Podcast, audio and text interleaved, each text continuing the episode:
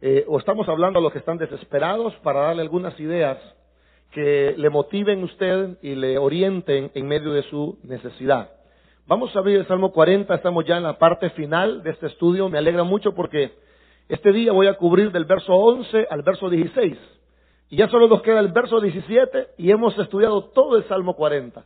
Así que estoy esperando en Dios que el Señor me oriente, me diga eh, qué, qué otro salmo debo de estudiar con ustedes. Así que vamos a ir a la palabra de Dios, Salmo capítulo 40. ¿Están listos? Bueno, vamos a hablar de la petición del desesperado. ¿Qué es lo que el desesperado le pide a Dios? Verso número 11 dice la palabra de Dios en nombre del Padre, del Hijo y de su Espíritu Santo. Jehová, no retengas de mí tus misericordias, tu misericordia y tu verdad me guarden siempre, porque me han rodeado males sin número, me han alcanzado mis maldades y no puedo levantar la vista. Se han aumentado más que los cabellos de mi cabeza y mi corazón me falla. Quieras, oh Jehová, librarme. Jehová, apresúrate a socorrerme. Sean avergonzados y confundidos a una los que buscan mi vida para destruirla. Vuelvan atrás y avergüéncense los que mi mal desean. Sean asolados en pago de su afrenta los que me dicen, ea, ea, gócense y alégrense en ti todos los que te buscan. Y digan siempre los que aman tu salvación, Jehová sea enaltecido. Señor, te damos gracias esta mañana porque ha sido bueno, Señor, y ha sido fiel al poder reunirnos hoy, Señor, para escuchar de tu palabra, para aprender de ti, Señor. Te suplico que estos minutos, Señor, que se han vuelto breves, puedan hacerse largos, Señor, de tal manera que abarquemos una buena porción de tu palabra y que esto traiga renovación a nuestra mente y nuestro corazón. En el nombre de Jesucristo te lo pedimos. Amén y amén. Podemos tomar asiento, hermanos. Eh, hemos visto cosas muy lindas en este salmo. Eh, por ejemplo, hemos hablado del testimonio del desesperado. Cuando el, desesperado dijo, bueno, yo esperé en el Señor, el Señor me, se inclinó a mí, me oyó, me sacó del pozo de la desesperación, de lodo cenagoso, puso mis pies sobre peña, enderezó mis pasos, puso luego cántico no en mi boca, alabanzas a mi Dios, esto lo vieron muchos y temieron y otros confiaron en Dios. Ese es el testimonio del desesperado. Es decir, aquí hay un hombre que salió de la desesperación. Amén. También el desesperado nos da una afirmación. Y el, el desesperado dice, bienaventurado el varón que confía en Jehová y que no mira a los soberbios, ni se desvía tras la mentira. Estudiamos eso, ¿verdad? La afirmación del desesperado. También, hermanos, eh, estuvimos viendo eh, que dentro de esta afirmación, gracias hermano Omar, eh, de esta afirmación, el, el salmista dice, Dios ha aumentado sus maravillas y es imposible contarlas, son demasiadas maravillas. También vimos la revelación del desesperado. El desesperado dijo, sacrificio y ofrenda no quisiste, has abierto mis oídos, por lo tanto, he aquí vengo, como dice el libro de mí, para hacer tu voluntad. Es decir, el desesperado se dio cuenta que Dios no quería sacrificios, que lo que Dios quería era la obediencia a su palabra.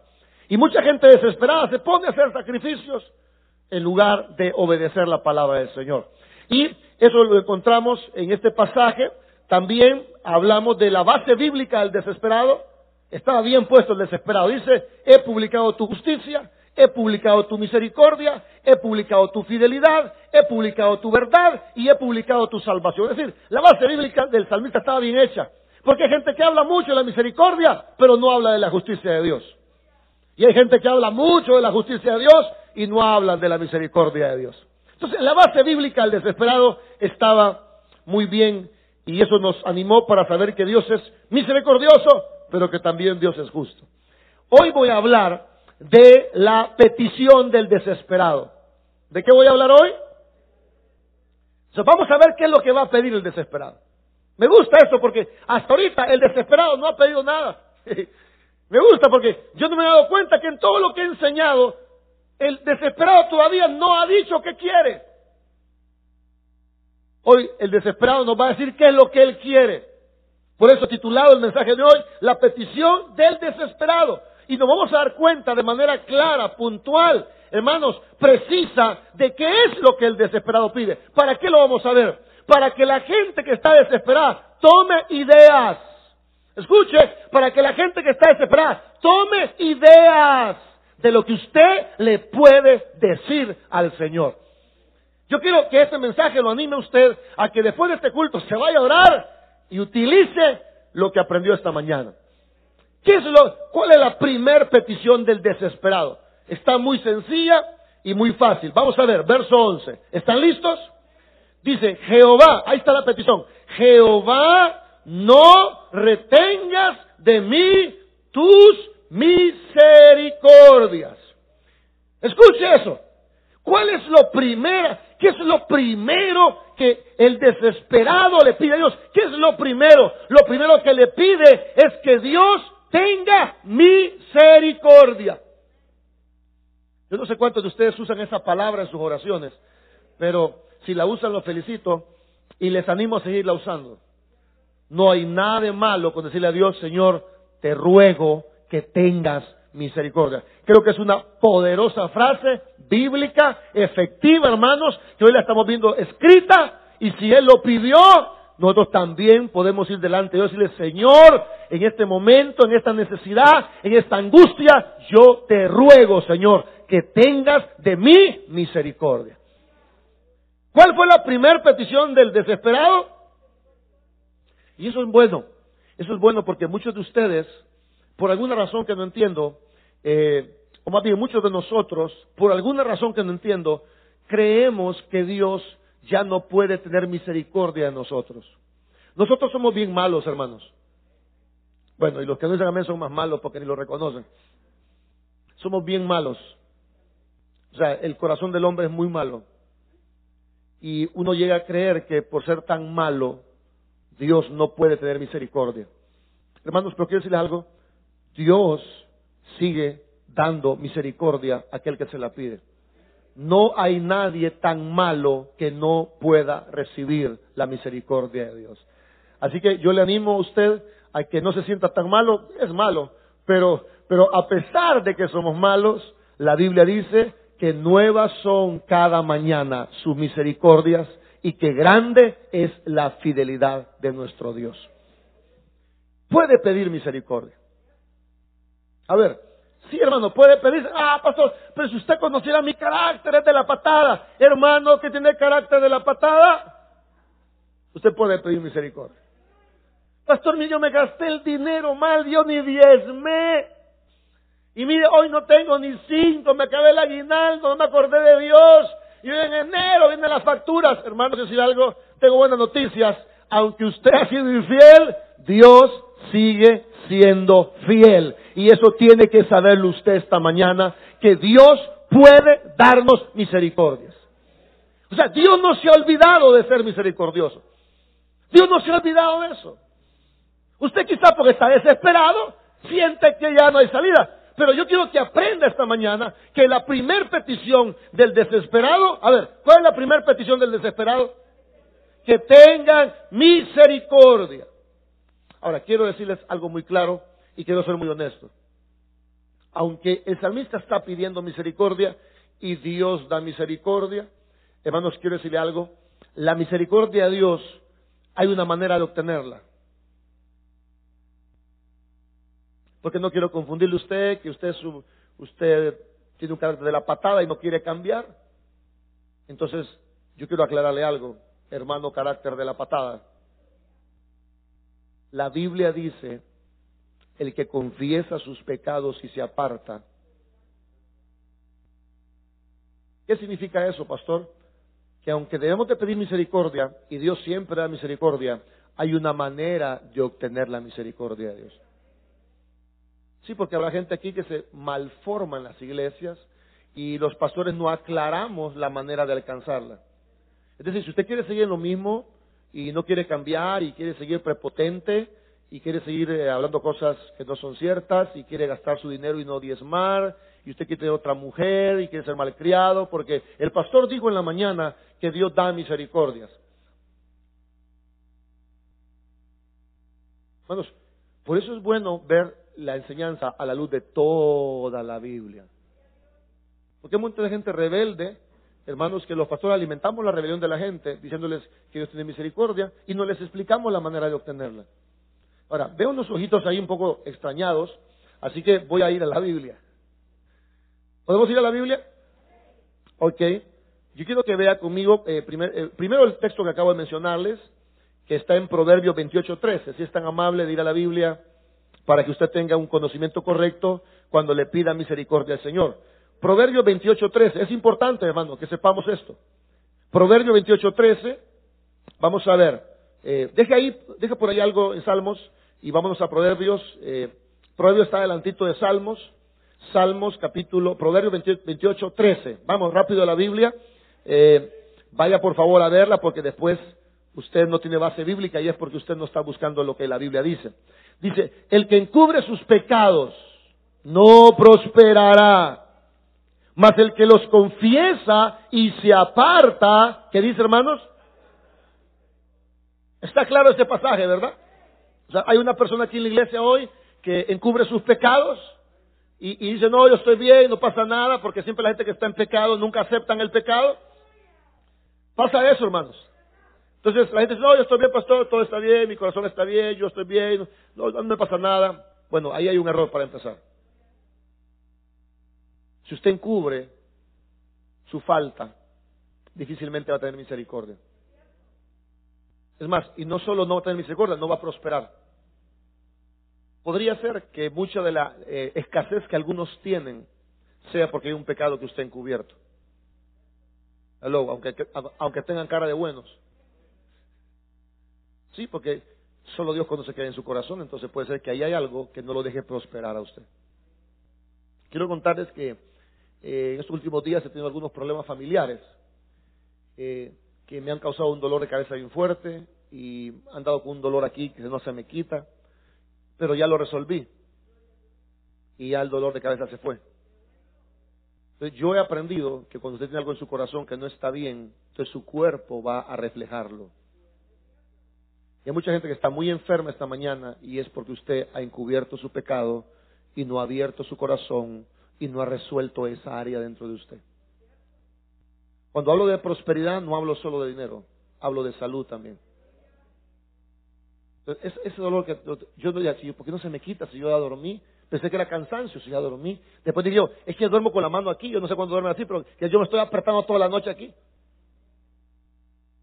No, es que estaba encubriendo un pecado. A veces el pecado que encubrimos es la ira. Hello. A ver, hermano, mecha corta. A veces lo que encubrimos es la ira, el enojo, lo encubrimos. Entonces, el que encubre sus pecados, ese le va muy mal. Pero el que los confiesa, ¿quién es el que los confiesa? El que va delante de Dios y dice, Señor, yo reconozco eso. ¿Sabe? Una vez yo estaba preguntándole a Dios una cosa y ¿sabe qué me dijo Dios? Lo que pasa es que vos sos envidioso, me dijo.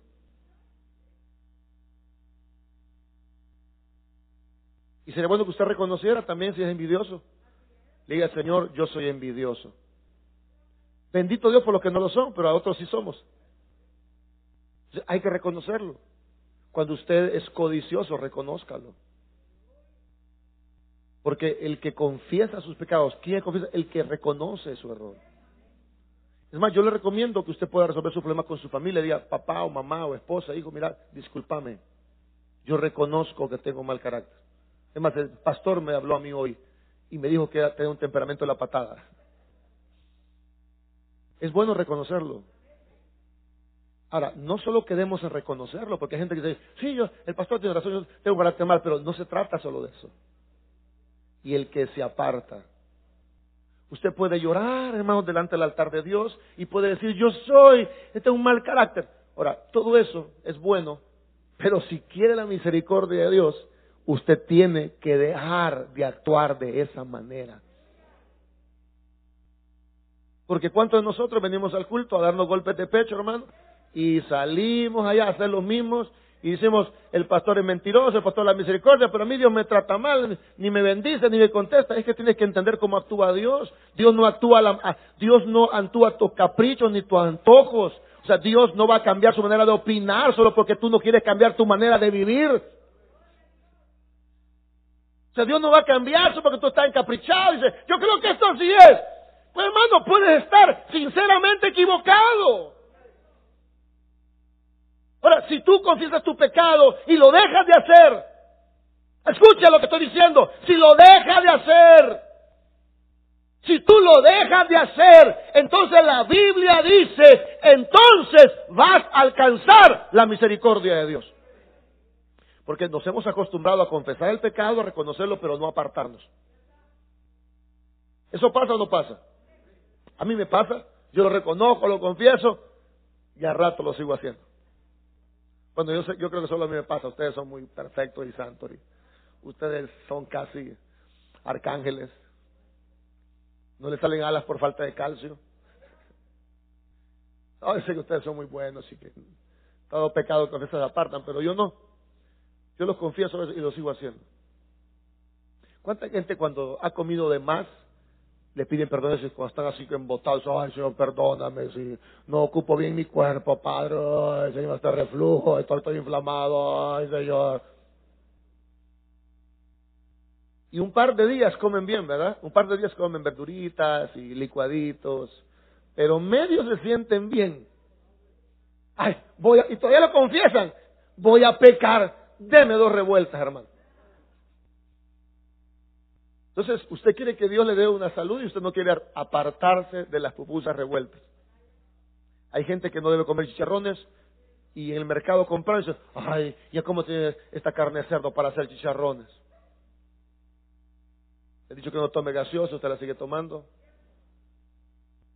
La hermana Lorena ayer dijo que ella trataba mal a su esposo porque ella ganaba más que el esposo. Y le decía, no, no, porque yo voy a pagar. ¿Cuántas mujeres son soberbias con sus esposos? y, quieren que Dios tenga misericordia. Bueno, que Dios tenga misericordia del esposo, hermano. Va a ser un llamado al altar de Pablo de esposo para que vengan aquí. Los vamos a ministrar para que sean consolados por el Señor. hay hombres que son eh, maltratadores de mujeres, ofenden a sus hijos, los ven como nada, son prepotentes, los humillan en público, son autoritarios, porque son machos y son hombres. Y cuando están enfermos quieren misericordia, pero no quieren dejar su machismo. Se me fueron los hombres, ¿verdad? Estaban bien contentos hace ratitos. Estás pidiendo misericordia, pero no te estás apartando. ¿Cuál fue la primera petición del desesperado? Misericordia. Ahora, ¿cómo obtengo yo la misericordia? Confesando mis pecados, sí, apartándome. Mucha gente en la iglesia no se aparta y no lo estoy criticando, solo estoy diciendo lo que está sucediendo, no nos apartamos. Ahora, vamos a ver otro texto que nos va a aclarar más esto. Salmo 25, 10. Vaya, vamos a ver este texto porque no quiero en ningún momento que usted crea que eh, yo no quiero que Dios le dé misericordia, porque hay decir, bueno, es que el pastor no quiere que Dios me la dé. Bueno, pero yo estoy aquí para enseñar la Biblia, hermanos. Ahora, si usted quiere vivir como le da la gana, entonces ¿para qué viene? Si usted viene aquí es para aprender lo que la Biblia dice. Salmo 25, verso 10. Vamos a ver otro salmo porque quiero dejarle claro esto. Vamos a ver, Salmo capítulo 25, verso número 10. Vamos a ver qué dice este salmo, si son tan amables de buscarlo. Dice, todas las sendas de Jehová son misericordia, es decir, por todos lados Dios es misericordioso. Eso dice el verso 10. ¿Para quiénes, hermanos? Para los que guardan su pacto. Le, voy a leer otra versión para que usted eh, tenga claro qué dice. Dice la Biblia, en otra versión dice que Dios, dice esta versión, tú eres bueno y siempre actúas con justicia. Eh, ah, no, perdón, estoy leyendo otra parte. Eh, dice aquí, con quienes cumples con quienes cumplen tu pacto y obedecen tus mandamientos, tú siempre actúas con amor y fidelidad. Quiero que note que por todos lados que busquemos a Dios, Dios es misericordioso. Eso dice, dice el verso, la primera parte, todas las sendas de Dios. Es decir, Dios siempre actúa con misericordia. O sea, por todos lados Dios siempre es misericordioso. Pero habrá que notar con quiénes es misericordioso. Con los que guardan el pacto. ¿Qué significa eso? Con aquellas personas que obedecen sus mandamientos. Eh, no, no, era, era Salmos, hermano. 25 días, no se preocupe, a todos nos pasa. Y, bueno, dice la Biblia, Dios es misericordioso con los que le obedecen. Yo no puedo estar con una arma matando. ¡Pah! ¡Pah! Señor, ten misericordia de mí que no me agarre la policía. No puede ser así. Yo no puedo estar con una cerveza, hermano, a cantina así. Eh, sí. ¿Qué tiene de boca? Jocote, mango, este, quesito. Trágame queso duro. Señor, ten misericordia de mí. ¿Opera así eso? Cuando Dios mira que quieres cambiar, cuando Dios mira que quieres obedecerlo, cuando Dios mira que tú estás luchando por dejar eso, cuando Dios mira que tú estás tratando de agradarlo, cuando Dios mira que tú estás limpiando tu corazón, cuando Dios mira tu dolor por el pecado, cuando Dios ve tus lágrimas por lo que has hecho, entonces hermanos, prepárate porque Dios tendrá misericordia para todos aquellos que guardan su pacto. Eso es lo que está diciendo la Biblia. Bueno, y, yo en este sentido lo felicito a usted, no lo estoy halagando, pero lo felicito esta mañana, porque hoy ha venido usted y está demostrando a Dios que usted quiere la misericordia de Dios. Porque en lugar, hermanos, de, de estar lejano de la iglesia, está cercano y eso es buenísimo. Porque para que las cosas mejores tienes que acercarte para oír la voluntad de Dios. A veces, hermanos, tenemos que venir y oír lo que Dios quiere que oigamos. Claro, molesta, por eso muchos maridos nos molestamos con la mujer, porque la mujer nos dice la verdad, con amor muchas veces, pero nos la dice. Mira viejo, discúlpame que te diga esto, pero es que estás equivocado viejo. Y uno dice, y ni vos me apoyás, ¿ah? Ni vos me apoyás. Todo el mundo está en contra de mí y hasta vos estás en contra de mí. No es que su mujer esté en contra de usted, es que la mujer le está diciendo la verdad y usted no la quiere aceptar. Por eso caen mal las mujeres a veces, porque nos dicen la verdad. Dice viejo, discúlpame, discúlpame, visto, sabes que te amo, yo soy de tu equipo, estoy contigo. Como, como decía el, ¿cómo se llama? El que se quiere siempre eh, robar la fórmula de las cangreburgers, ¿cómo se llama? Ah, ¿El pepinito aquel? Planton. Planton le decía a, a Bob Esponja una vez, tú eres de mi equipo. no equipo, le decía Bob Esponja, no, tú eres de mi equipo su mujer es de su equipo. O sea, su mujer no está en contra de usted, pero su mujer es sincera. Y molesta, pero la verdad que las mujeres muchas veces, no siempre, no agarren alas. Muchas veces las mujeres tienen la razón. Pero en el caso de Dios, no es muchas veces. En el caso de Dios, Dios siempre tiene la razón. Y Él nos está diciendo que por cualquier lado que le busquemos sea misericordioso con quienes obedecen los mandamientos. Y me gusta lo que estoy diciendo porque alguien tiene que aclarar las doctrinas en la iglesia. Porque eso lo predicamos un pedacito y, la gente le agradan esas partes, hermano. Le agradan mucho esa parte, pero cada pastor va a tener la iglesia que quiere tener. Y yo quiero tener una iglesia que sepa no una parte, sino todo lo que la Biblia dice. Y si eso me hace impopular y si eso me hace un pastor no escuchable, no importa, yo me voy a morir con mi conciencia tranquila porque yo le dije todo el consejo de Dios. ¿Y sabe lo que va a pasar con el tiempo? Que Dios va a tocar su corazón, le va a hacer entender y con los años, quizás no esté vivo, con los años, usted dice, bueno, el pastor de la garita tenía razón, no lo entendía, pero hoy entiendo que para tener la misericordia de Dios, Dios tiene que ver en mí un corazón humillado y arrepentido y deseoso de cambiar para poder ver las misericordias de Dios en nuestra vida. Ahí lo dice la Biblia. Dios es misericordioso con los que obedecen su palabra. Amén. Quiero mostrarles un ejemplo para ir terminando, porque sí, el sermón va a ser corto, porque hablé demasiado en los anuncios. Hebreos 5.7. Va a ser corto, pero va a ser bueno, hermanos. Esto es de las películas cortas, pero que lo dejan picado a uno. Eh, quiero mostrarles un ejemplo muy lindo que está en la Biblia para que usted se anime a ser más, reverente con Dios, más temeroso para alcanzar la misericordia. Vamos a ver, Hebreos 5.7. No sé, pero cada vez que predico a las 7 me siento tan bien, hermanos. No sé por qué, quizás porque no he comido, quizás porque me acabo de levantar, quizás porque todos vienen humildes. No sé. No, les soy honesto. A veces predico el mismo sermón a las 9 y no es lo mismo. No sé por qué. Quizás de las 9 viene con un espíritu diferente. Ok, Hebreos 5, 7. Vamos a, lea esto, por favor. Lea esto, hermanito precioso. Léalo. No se dé engaño usted mismo. Mira lo que dice. Y Cristo, en los días que estuvo en su carne, ofreciendo ruegos, es decir, estaba orando, ruegos y súplicas con gran clamor y lágrimas al que le podía librar de la muerte, fue oído, ¿por qué fue que Dios lo escuchó? ¿Alguien se acuerda de, de qué está hablando este pasaje? ¿De qué están hablando? ¿En qué ocasión Jesús fue con ruegos, con lágrimas, al que lo podía librar de la muerte. Sí, cuando fue a Getsemaní, ¿verdad? Y fue a Getsemaní, ¿se acuerda? Mateo capítulo 26 dice, y se fue, el hijo al discípulo, estén aquí mientras oro, y puesto rodillas, digo, Padre, si es posible que pase a mí esta copa. Ahora, eh, eh, Mateo no dice que estaba llorando ni que estaba gritando, pero Hebreo dice que, que Cristo en los días de su carne ofreció ruegos y súplicas con lágrimas. Pero quiero que vea, por favor, hermanito precioso, quiero que vea esto. Dios no escuchó a su hijo por sus lágrimas, ni por su gran clamor. Fue oído porque Cristo tenía una sumisión obediente a su Padre. Y ese es un pasaje revelador.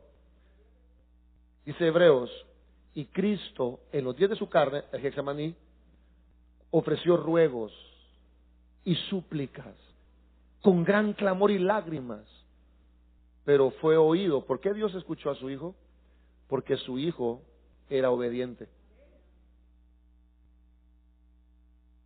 O sea que mucha gente puede clamar, puede rogar, puede suplicar y puede llorar, pero la Biblia nos revela que Dios escucha a Cristo por el temor reverente que Cristo mostraba hacia su Padre.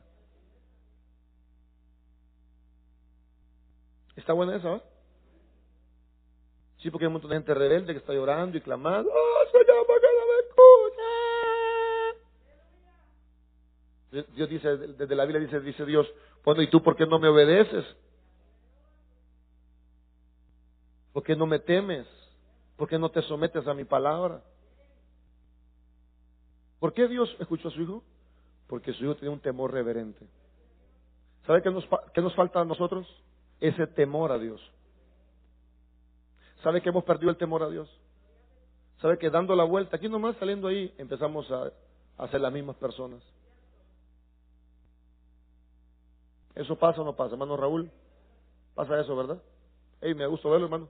Tiene tiempo no verlo. Bueno, que tenga tiempo de no no significa que no haya venido, significa que yo no vengo a este culto.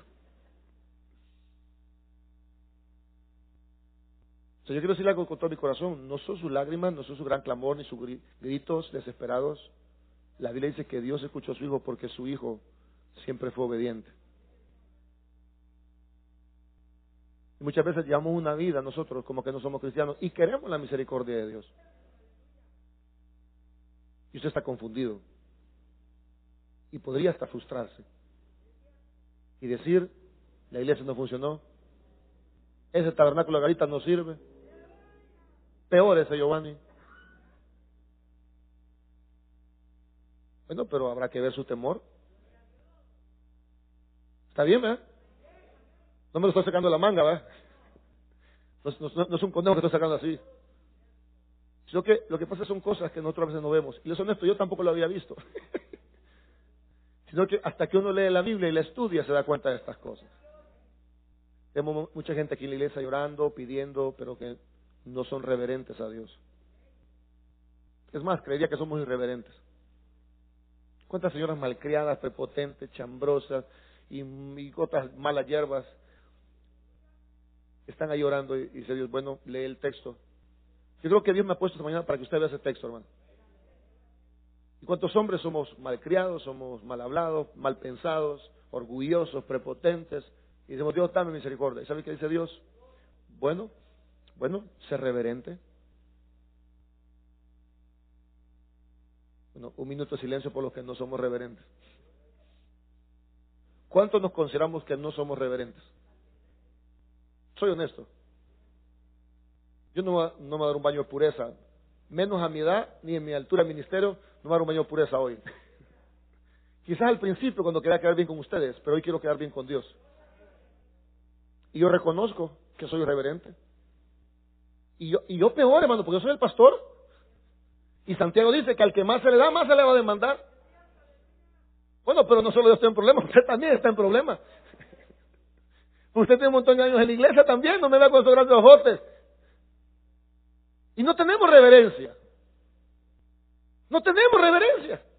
Entonces, la Biblia nos está enseñando que Dios es misericordioso, que Dios eh, da misericordia al que confía en su pecado y se aparta, a los que obedecen su palabra. Y tenemos un gran ejemplo aquí en Hebreos. Y dice, el Señor Cristo, es Jesucristo, perdón, se arrodilló, lloró, gritó, dijo, Padre, líbrame. Y la Biblia nos revela que Dios lo oyó, no por sus lágrimas, no por su grito, sino porque el Jesucristo siempre era obediente. Y si tú no eres obediente, hermano, es un buen día para empezar esta mañana y decirle, Señor, voy a empezar a ser diferente. No me importa si la gente sigue siendo igual, no me importa si la gran mayoría son gente hipócrita y religiosa, yo voy a vivir como a ti te agrada, porque yo quiero que tú me des tus misericordias cada mañana y que tu fidelidad sea grande en mi vida.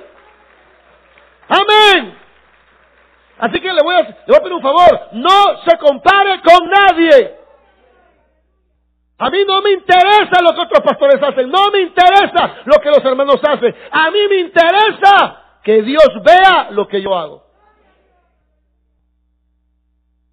Deje de usar como excusa. Ah, pero el hermano fulano. Ah, pero el pastor fulano. Deje a esa gente en paz. Deje a la gente en paz. Porque siempre ocupamos gente para asolapar nuestro pecado en vez de reconocer nuestro pecado. Ya se enojó el pastor, hermanos. Sí, porque la gente, eh, la hermana fulana tal, mire cómo es. Deja la hermana fulana tal. Usted compóngase y va a recibir la misericordia de Dios. Y no me agarra a mí de ejemplo, pero yo no soy un buen ejemplo. Trato, pero no soy buen ejemplo. Porque nuestro ejemplo es Jesucristo. Y no me estoy excusando. Sí, porque el ejemplo es Cristo y el pastor hace lo que le da la gana. Tampoco es así. Lo que le estoy diciendo es que a veces el diablo puede ocuparme a mí para que tú tengas un pretexto y no alcance la misericordia de Dios. Y el diablo puede ocuparlo usted también para que yo tenga un pretexto y no alcance la misericordia de Dios. Y el diablo puede ocupar a su esposo para que usted tenga un pretexto, hermana, y no alcance la misericordia de Dios. Sí, porque siempre buscamos un pretexto, ¿verdad? Es bien difícil reconocer los errores. Es bien difícil, honestamente. Pero, si usted quiere la misericordia de Dios, entonces eh, tengo un temor reverente. ¿Quedó claro eso, verdad? Bueno, entonces hasta aquí voy a llegar hoy. Eh, y de las nueve voy a avanzar un poquito más. Porque a, a las nueve voy a hablar de esto. Y en el verso 12 en el verso 12 se aclara más todo por qué el salmista pide misericordia. Solo vamos a tocar el verso 12 para irnos. Vuelva al Salmo 40 al verso 12. Hoy va a entender mejor todo lo que le he dicho en el verso 12.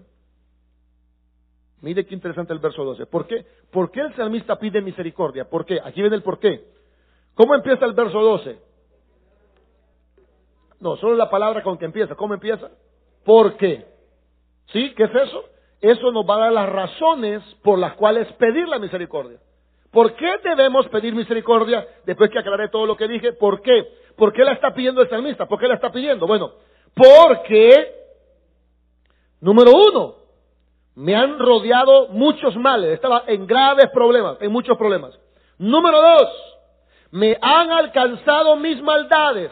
El salmista reconoce que lo que le está pasando es el resultado de sus muchas maldades.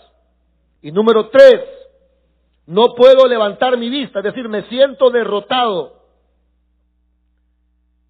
Y número cuatro, se han aumentado más que los que de mi cabeza y mi corazón me falla. Es decir, había un dolor en el corazón del salmista. Me gusta esto, porque el salmista dice, Señor, dame misericordia. Primero, porque tengo un montón de problemas. Esa es la primera razón. Segunda razón, Señor, dame misericordia, porque yo reconozco que me han alcanzado mis maldades.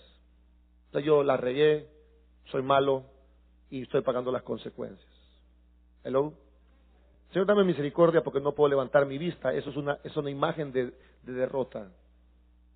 Cuando usted se sienta derrotado, usted tiene un recurso todavía y es pedir la misericordia de Dios. Y mi corazón me falla. ¿Qué es eso? Que el salmista le dio un ataque cardíaco, un infarto. No. Es un lenguaje poético para decir, tengo un gran dolor en mi corazón. Yo creo, yo creo en lo personal que habrá gente así esta mañana que tienen muchos problemas. Males sin número. ya, ya perdimos la cuenta. Habrá otra gente que lo que le está pasando es que sus maldades lo han alcanzado.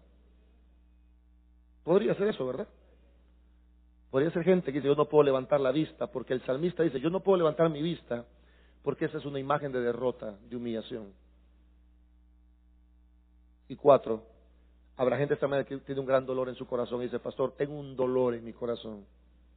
Para esas cuatro clases de personas, yo quiero decirle, con la vida en la mano, que Dios puede darle misericordia.